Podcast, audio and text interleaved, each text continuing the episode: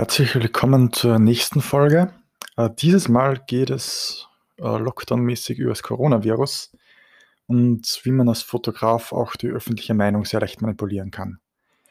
Eigentlich wäre jetzt geplant gewesen, dass ich euch etwas über den Ausflug am Semmering erzähle, aber das muss dann auf nächstes Jahr ein bisschen warten. Aber gut, das erste Mal, es kommt spät. Wir hatten das schon mal. Und das, was ich euch jetzt erzähle, das wird euch wahrscheinlich schon mal aufgefallen sein. Aber kurz davor möchte ich noch einen kleinen äh, Ausschweif nehmen und mal zwei Begriffe genauer hinterfragen, nämlich äh, was Propaganda ist und was äh, als Geschichte gilt. Wie ihr sicher schon wisst, wird Geschichte nur von Gewinnern geschrieben. Und Propaganda ist die Manipulation meistens des Verlierers. Und ich sage jetzt einmal, dass Fotografen Propaganda gemacht haben. Also quasi das Coronavirus der Verlierer ist. Das wird es wahrscheinlich in dem nächsten Jahr auch sein.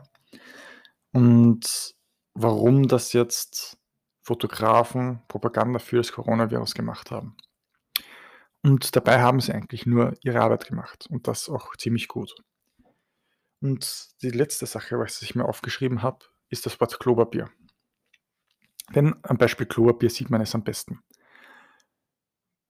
Beziehungsweise erinnert ihr euch noch an den leichten Zulauf äh, auf Supermärkte, dass Germ oder sowas aus war, aber dass jetzt Germ aus ist über Monate, das hat jetzt irgendwie nicht so wirklich groß in die Nachrichten geschafft.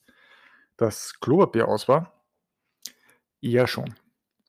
Die Idee dahinter ist, aus Sicht eines Fotografen, wie kann ich die Lehre in einem Supermarkt am besten zeigen? Wie kann ich am besten zeigen, dass es das leer ist? Und dann überlegt man sich, wie viel Platz braucht Klopapier im Vergleich zu Bananen, Äpfel, Milch, Fleisch, Brot. Es ist jetzt nicht beeindruckend, wenn man, wenn ich sage, das SPG Toastbrot ist aus, dafür gibt es noch das Ölz Toastbrot. Würde, glaube ich, keinen beeindrucken. Aber wenn ich dann sage, okay, die 20 Packungen von dem Klopapier, das in diesem äh, Supermarkt Platz hat, die sind aus, das beeindruckt dann schon sehr. Ich meine, mich haben jetzt andere Sachen zum Beispiel getroffen, dass es sehr schwer war, an Sachen wie Naturjoghurt zu kommen, aber das hat auch nicht wirklich in die Medien geschafft. Klopapier braucht viel Volumen pro Verkaufseinheit. Das ist der Grund, warum wir dauernd über Klopapier gesprochen haben. Ja, manche Arten von einer Coronavirus-Krankheit machen vielleicht auch Durchfall, aber es wäre langweilig gewesen. Wenn man jetzt in einem großen Geschäft denkt und jeder nimmt, also kauft einmal ein oder zwei Packungen Klopapier und ganz ehrlich, Klopapierverbrauch ist raufgegangen, genauso wie Lebensmittelverbrauch. Das war jetzt ein normaler Supermarkt von, allein von der Besatzung nicht vorbereitet, dass sie so viel nachfüllen müssen, dann ist es irgendwie klar. Ein leerer Gang Klopapier schaut besser aus als 20 cm Milch, die leer sind, oder von mir aus 2 Meter Milch, die leer sind. Es wirkt einfach viel besser und größer. So, und das war es jetzt eigentlich auch schon, was ich äh, diese Woche erzählen wollte. Es gibt noch einen kleinen Bonus. Ähm, einfach nur eine zweite Art, wie man die öffentliche Meinung sehr, sehr leicht manipulieren kann, wo man aufpassen sollte. Nämlich, wenn ihr Bilder seht von Menschen, die nah beieinander stehen, dann bitte denkt daran, dass es von der Brennweite abhängt, wie weit es ausschaut, dass Menschen beieinander stehen. Das heißt, wenn Menschen nah beieinander stehen, dann zählt das in einem Foto nur, wenn man nicht nur den Gehsteig sieht, sondern vielleicht auch noch Straße oder am besten die Gehsteig auf der anderen Seite dann stehen Leute echt zu nah beisammen. Wenn man es jetzt aber äh, nur einen Gehsteig sieht und da vielleicht nur einen, vielleicht nur einen Teil eines Gehsteigs, ist die Gefahr, dass die eine sehr lange Brennweite gewählt haben und der Effekt einer langen Brennweite ist, dass es Sachen näher zusammenschiebt.